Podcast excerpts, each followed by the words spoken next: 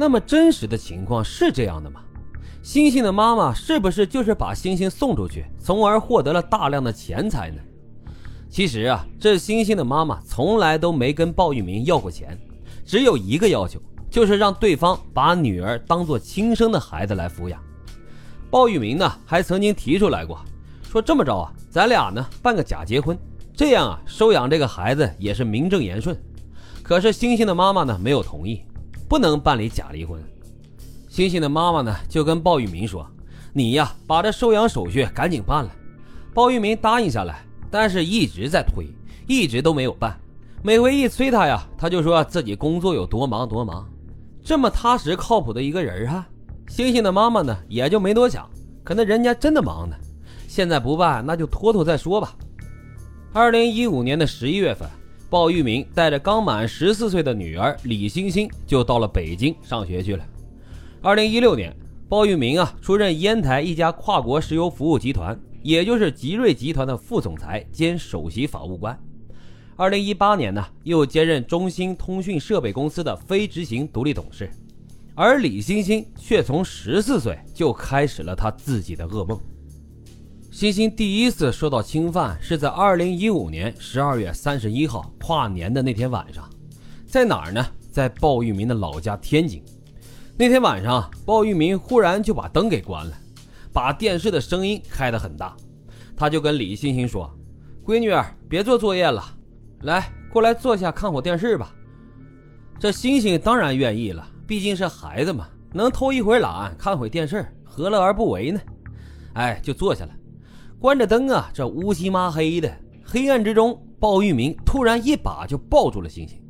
可是星星当时他只有七十多斤啊，他呀本能的就要推开这个鲍玉明。可这鲍玉明两百来斤啊，你根本就没有办法抵抗啊。星星就说：“爸，你干嘛？你干嘛呀？”他用尽了所有的力气。可是鲍玉明呢，却像铁桶一样就箍住了他，不仅抱住他，还在他身上随意的乱摸，一边摸一边还说呢：“哎，穿衣服睡觉不健康，来脱了。”鲍玉明一边说着，一边就强行脱掉了星星的衣服，然后侵犯了他。一股剧烈的疼痛钻心而来，随后星星恐惧的发现自己流血了，他一整夜都没睡呀。直到第二天呢，肚子还是疼，去洗手间一看，还在流血，整个人都是懵的。可是鲍玉明啊，没有给他时间清醒，他给李星星洗完澡，收走了李星星的手机，把他从天津又带回了北京，整天呢就关在家里边。从这以后，在接下来的日子里，他开始给李星星播放未成年人性题材影片，里面啊有很多涉及到乱伦的淫秽影片。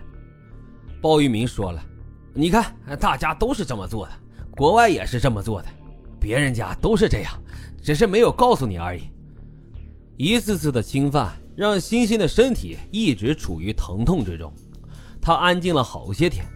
鲍玉明呢，也终于把手机还给了她。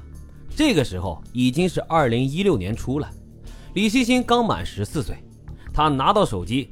打开手机，就在网页上查询这下体疼痛的原因是什么，弹出来了一个医生诊疗的对话框，看头像啊，是一位医生奶奶。李欣欣呢就告诉了医生自己身体疼痛的原因，这个医生奶奶就说：“你被强暴了呀！”这是李欣欣人生当中第一次直面这句话。李欣欣不明白这强暴是什么意思，可是后来还是听从了医生奶奶的指导。打电话报了警，他先打了幺幺零的电话，随后呢又听从指引去了北京市某派出所。李星星向警察讲述了鲍玉明对他的伤害，在这之后，警方呢就展开了调查，到家里边来搜东西，可是几乎什么都没搜到。鲍玉明呢也从家里消失了，消失了多久，李星星不记得了，他也不确定这鲍玉明是不是被警察给带走了。懵懂的他只记得。鲍玉明再次回到家的时候，自己非常的恐惧，但是鲍玉明啊，却对报警的事是只字不提，好像从来都没有发生过任何的不愉快，反而呢，他变回了刚刚认识时候的样子，变得和蔼开朗起来，认真的照顾星星，真的就像是一个爸爸似的。随后啊，时间就来到了二零一五年的农历年，差不多也就是一六年的一二月份，鲍玉明呢就把李星星带去外地了，去旅游了，没有让他回老家陪老妈过年。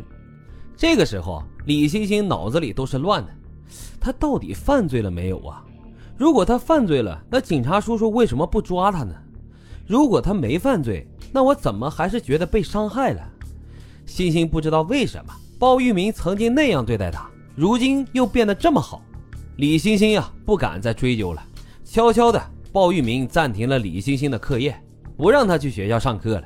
他的亲生妈妈呢，倒是经常打电话过来，不过星星只能在鲍玉明的注视之下来接听妈妈的电话。鲍玉明给李星星注册了一个微信账号，里面呀只加一个好友，不是他的妈妈，而是他这个所谓的爸爸。慢慢的，李星星就掉进了一个只有鲍玉明的世界。二零一六年四月份左右，鲍玉明获得了一份新的工作，也就是杰瑞集团的副总裁兼首席法务官。